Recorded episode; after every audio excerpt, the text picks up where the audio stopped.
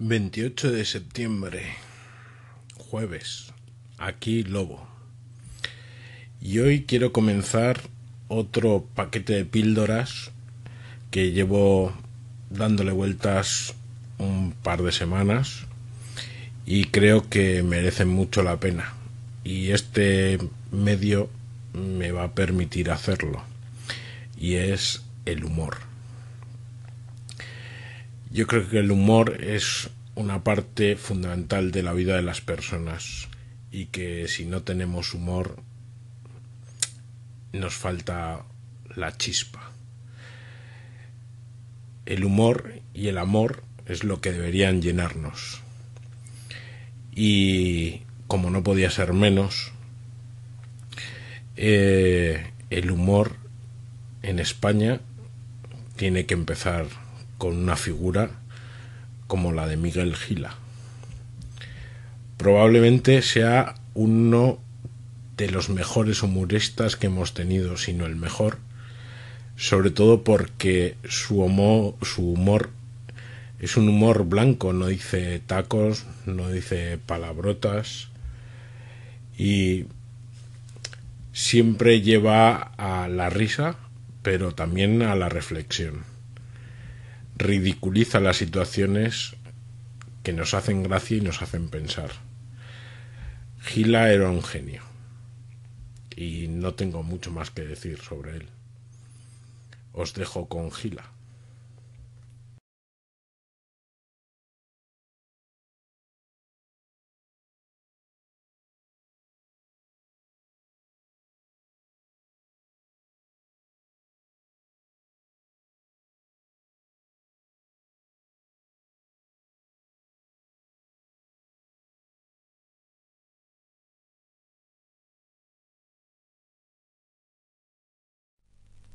Les voy a contar la historia de mi vida, que es una historia muy triste, de manera que si alguno de ustedes padece del corazón, por favor, que se salga un momento y entre al final. Eh, yo tenía que nacer en invierno, no por capricho, sino porque lo había dicho la comadrona, pero como no tenía camiseta me estuve esperando para nacer en verano, con todo el calor, y nací, no estaba mi madre en casa, había salido a pedir perejil a una vecina y yo nací solo y bajé a decírselo a la portera. Dije, señora Julia, que soy niño, que he nacido, no está mi madre en casa a ver quién me da la merienda. Y me dio de mamar la portera, pero muy poco porque de joven había sido nodriza y había dado de mamar a siete niños y a un sargento de ingenieros, que luego ni se casó con ella ni nada, y me fui a mi casa y cuando vino mi mamá salí a abrir la puerta y le dije, mamá, he nacido. Y dijo mi madre, que sea la última vez que nace solo. Dije, yo qué sé, como os vais y no decir nada. Me preguntó que si me había puesto polvos de talco. Dije que sí, que los había agarrado del armario de la cocina. Y dijo, imbécil, te has puesto el pan rallado. Entonces escribimos una carta a mi papá que trabajaba de buzo en La Coruña, había empezado en Valladolid, en un charco, pero luego por méritos propios le destinaron a La Coruña, que ya había un barco con su barlovento y todo. Y mi papá vino corriendo, se puso muy contento, porque hacía más de dos años que no venía por casa. Y bueno, iba mi mamá a La Coruña de vez en cuando. Y entonces vendió el traje de buzo a unos vecinos que no sabían nadar y dijo, ahora sí que hay que trabajar, porque ya éramos muchos en mi casa. Éramos nueve hermanos, mi papá, mi mamá y un señor de marrón que no le conocíamos. Que estaba siempre en el pasillo. Y entonces con el dinero que nos dieron por el traje de buzo, en lugar de gastárnoslo en champán y en, y en taxis y en, y en morfina y esas cosas, lo echamos a una tómbola benéfica y nos tocó una vaca. Nos dieron a elegir la vaca o dos pastillas de jabón. Y dijo mi padre la vaca, que es más gorda.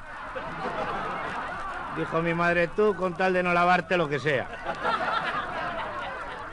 Y llevamos la vaca y la pusimos de nombre Matilde, igual que una tía mía que se había muerto de una tontería. tenía un padrastro, empezó a tirar y se peló toda como una banana. Y pusimos la vaca en el comedor, pero todas las visitas que entraban, la vaca les daba lambetones. Y dijo mi mamá, eso no puede ser, tienes que elegir entre la vaca o yo. Y dijo mi padre, son amores distintos. Y nos quedamos con la vaca. Y la pusimos en el balcón para que tuviera fresca la leche. Y se conoce que tenía un cuerno flojo. Se le cayó a la calle y le dio a un señor de luto. Y subió muy enfadado con el cuerno en la mano. Y cuando salió mi padre a abrir la puerta, dijo el de luto, ¿es de usted este cuerno? Y dijo mi padre, yo qué sé, porque...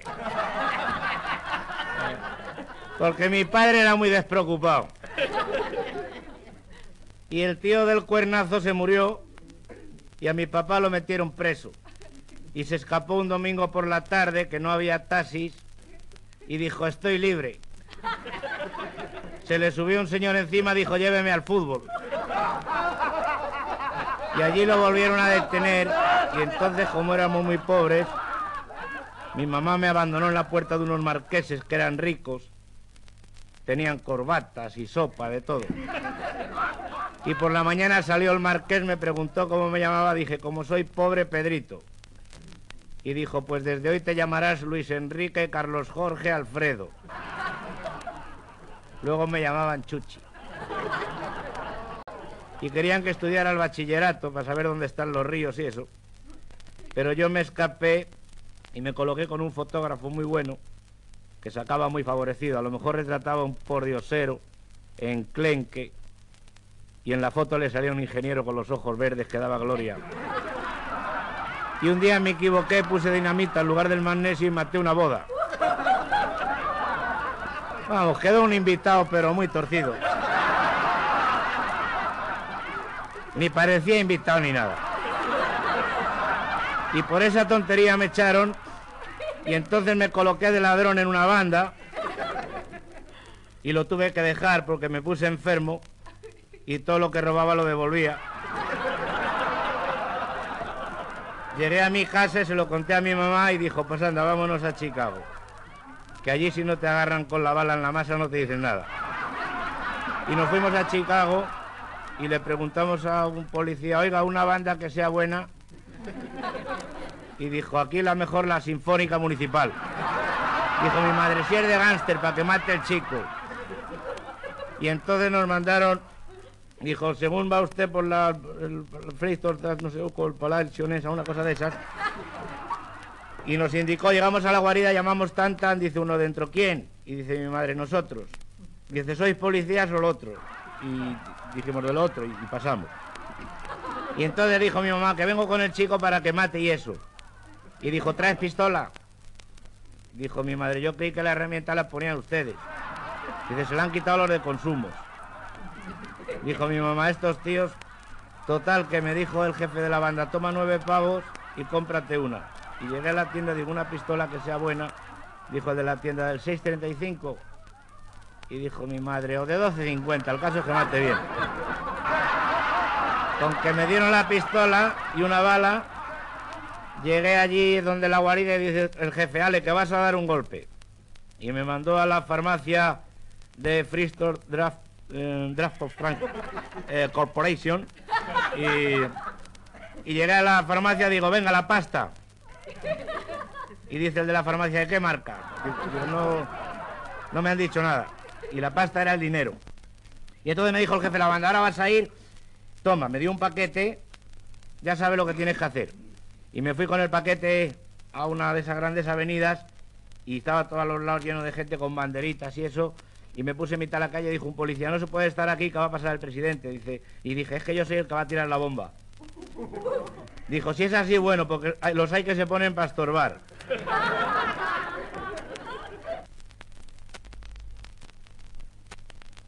Yo trabajaba de, de ascensorista en un hotel y un día en lugar de apretar el timbre del cuarto piso, apreté el ombligo de una señora gorda y me despidieron. Entonces fui a mi casa y me senté en una silla que tenemos para cuando nos despiden. Y vino mi tío Cecilio con un periódico que traía un anuncio de una guerra y decía, hace falta un soldado que mate deprisa. Y dijo mi madre, apúntate tú que eres espabilado. Y dijo mi hermana, eso. Porque a mi hermana le gustaba mucho decir cosas, como tenía el bachillerato. Y entonces dijo mi abuela, habrá que comprarle un caballo. Y fueron y me compraron un caballo, pero no los vendían sueltos, tenían que ser con carro y basura. Y dijo mi madre, vas a llenar la guerra de moscas. Es mejor que la hagas a pie pero limpio. Me hicieron una tortilla de escabeche y llegué a la guerra y estaba cerrado. Y había una señora afuera vendiendo bollos, digo, ¿es esta la guerra del 14? Dice, no, esta la del 18, la del 14 más abajo. Con que llegué a la guerra y cuando abrieron entré y había un soldado allí que no mataba porque estaba de luto. Y digo, y el capitán dice, he ido a comprar tanques y cebollas y eso. Y cuando vino el capitán dije, que vengo por lo del anuncio. Y entonces me dijo, bueno, ¿y qué tal matas? Dije, yo flojito, pero en cuanto me entrene... Dijo, bueno, aquí se mata de 9 a 1 y de 4 a 7. Con que me dieron un fusil y eso estaba yo matando allí tan calentito. Y dice el capitán, ala, que vas a ir de espía. Y me pusieron una minifalda y unos lazos. Y llegué donde el enemigo, digo, que de parte de mi capitán que me den los planos del polvorín. Dice, tú hace poco que trabajas de espía, ¿no? Dije yo desde esta mañana. Dice, te lo hemos notado en lo descarada que eres. Y no me los quisieron dar y volví y se lo dije a mi capitán, déjalos. Dijo, si arrieros somos, ya, ya vendrán a pedir algo. Y entonces otro día me dijo, diles que te den el avión. Porque como nos llevábamos bien con el enemigo, pues con un avión nos arreglábamos todo. Nosotros bombardeábamos los martes, jueves y sábados. Y el enemigo los lunes, miércoles y viernes. Y los domingos se lo alquilábamos a una agencia de viajes. Para cubrir gastos. Y llegué donde el enemigo, dije que me den el avión, tampoco me lo quisieron dar. Volví, se lo conté a mi capitán y dijo, a buenas horas vienes. Se acabó la guerra y dije, ¿qué ha pasado? Dice que han venido la grúa y teníamos el tanque mal estacionado y se lo han llevado. Y entonces nos repartimos las albóndigas de intendencia y todo eso y nos fuimos cada uno a su casa a matar por nuestra cuenta, a ver qué íbamos a hacer. Y ahí se me acabó la guerra. Bueno, ahora te voy a tocar el violín y merece la pena que lo escuchen porque toco de oído, vamos, de oreja, y no me dejo aconsejar ni de mi padre, así que a mí no me hubiera gustado tocar el violín, pero en mi familia han sido todos muy tocones y yo quiero seguir igual. Un hermano de mi padre murió por el violín. Ya tuvo un conato de muerte en el 62, que tocando la danza del fuego le ardieron las cejas. Y si no andamos listos con un sifón se nos quema. Y otro día estábamos en una reunión y dijo su madre, toca algo, José Ramón. Por cierto que había allí una gorda, que un escándalo, empezó a mí que no me toque, que le rompo la cara, que yo soy muy decente y muy limpia, y lo del sargento fue un accidente. El accidente se llama Carlitos. El caso es que mi tío tocó el vals de las olas, recién comido tuvo un corte de digestión y murió. Yo interpreto música moderna. En primer lugar, voy a tocar un Fox, que es el último grito en los Estados Unidos. Lleva por título, lo traigo apuntado porque se me olvida. Dice el título del Fox. A ver si paga usted... Eh... No, esto no es. Este no es. Dice el título del Fox. Pocholo de mis carnes, como anoche no pudimos... No... No, tampoco es. Este, no. este es. Dice el título del Fox. Deja que el autobús de las 8.45 pase por casa de James a ver si están Johnny y Patsy con los niños en el jardín para después hacer picnic con los Williams. Este es el título en español. La traducción al americano es Yet War. Es que al cambio se ve así. Por cada 350 palabras te dan una. O sea que vas al banco con un discurso y sales con un refrán. Pues tengo mucho material de diversos humoristas y además se puede encontrar en internet prácticamente todo. Y como siempre os animo a que opinéis qué os parece y también si tenéis algún humorista preferido o queréis que busque algún material de alguno, solo tenéis que pedirlo. Venga, os dejo. Buenas noches. Hasta luego.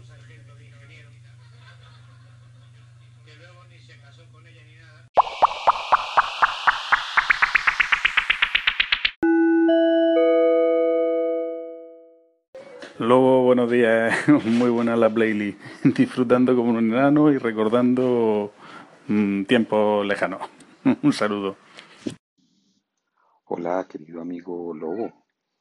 Pues pinta muy, muy interesante la, la serie. Ya la pondré yo en mi, en mi lista de tareas para series de ver. Yo recomiendo una en Netflix que se llama Cuatro estaciones en La Habana. Eh, es interesante. Es basada en unos libros de Leonardo Padura. Tal vez haré un, un mini podcast acá en Anchor sobre esa serie. Chao. Lobo, tú que eres el constante en estas cosas.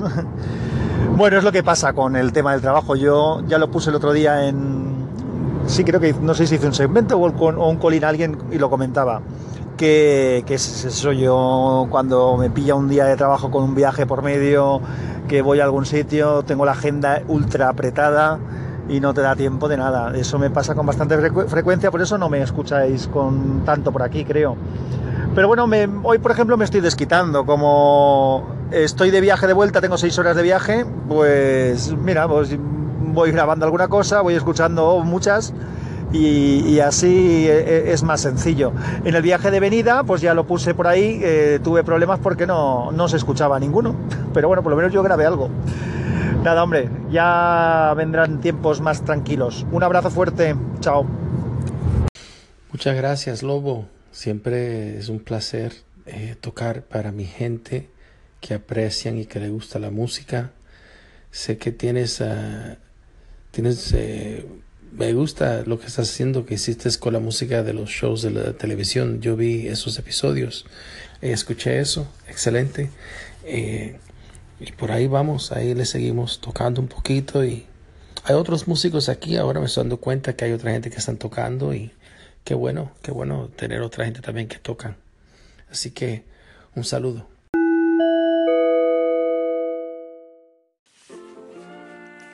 Muy buenos días, querido amigo.